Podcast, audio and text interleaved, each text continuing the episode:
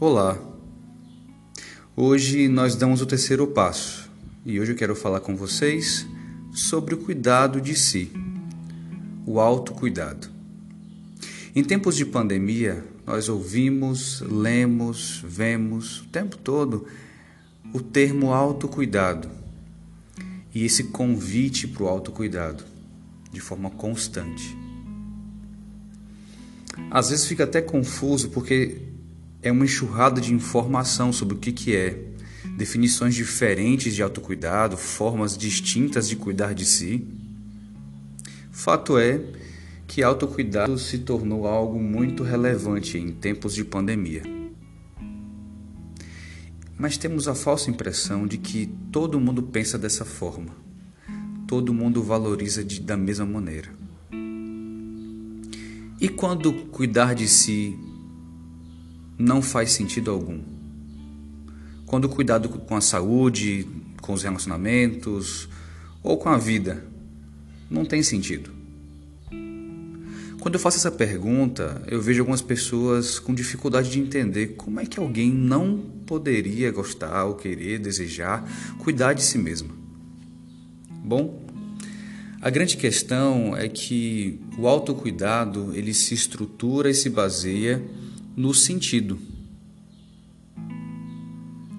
Cuidar de si pode ter diversos significados, inclusive negativos. Em algumas situações, pode significar lidar com dores indesejáveis e se deparar com partes da própria trajetória que são desagradáveis. Quem sabe, autocuidado pode significar abrir mão de partes de si mesmo mesmo que alimentemos afeição, isso não quer dizer necessariamente que isso seja bom, mas isso deixaremos para um outro momento. De todo modo, fugir, procrastinar, esquecer ou simplesmente ignorar podem ser formas de lidar com essa ausência de sentido do cuidado ou esse apego a essas partes de si mesmo que são difíceis de mudar ou de deixar elas para trás. O autocuidado não depende apenas de amor próprio, mas também com a habilidade de se deparar com as partes do seu eu que podem ser desagradáveis. Sim, desagradáveis às vezes será necessário abandonar práticas que aparentemente ajudavam, mas que apenas se jogavam em um redemoinho perpétuo de fuga. O grande desafio é perceber isso e aí sim pensar em modos diferentes de vida. E enxergar isso dói, machuca, porque você se depara com essa parte de você que muitas vezes você não quer ver. Por isso, só é possível cuidar de si no momento em que se constrói o sentido dessa prática. Porque o sentido ele vai dar para você força, sustentação para enxergar partes de você que são dolorosas e difíceis. Esse processo é extremamente importante e transformador.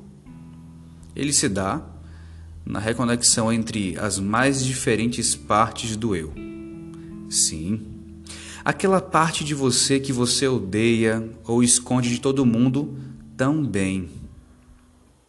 Essa integração ajuda no reconhecimento da própria imagem no aprendizado com a própria trajetória e na ressignificação da finitude. Isso quer dizer que quando eu consigo olhar para mim e me aceitar como sou, só então sou capaz de mudar. Mas isso, essa trajetória, esse processo precisa ser carregado de sentido.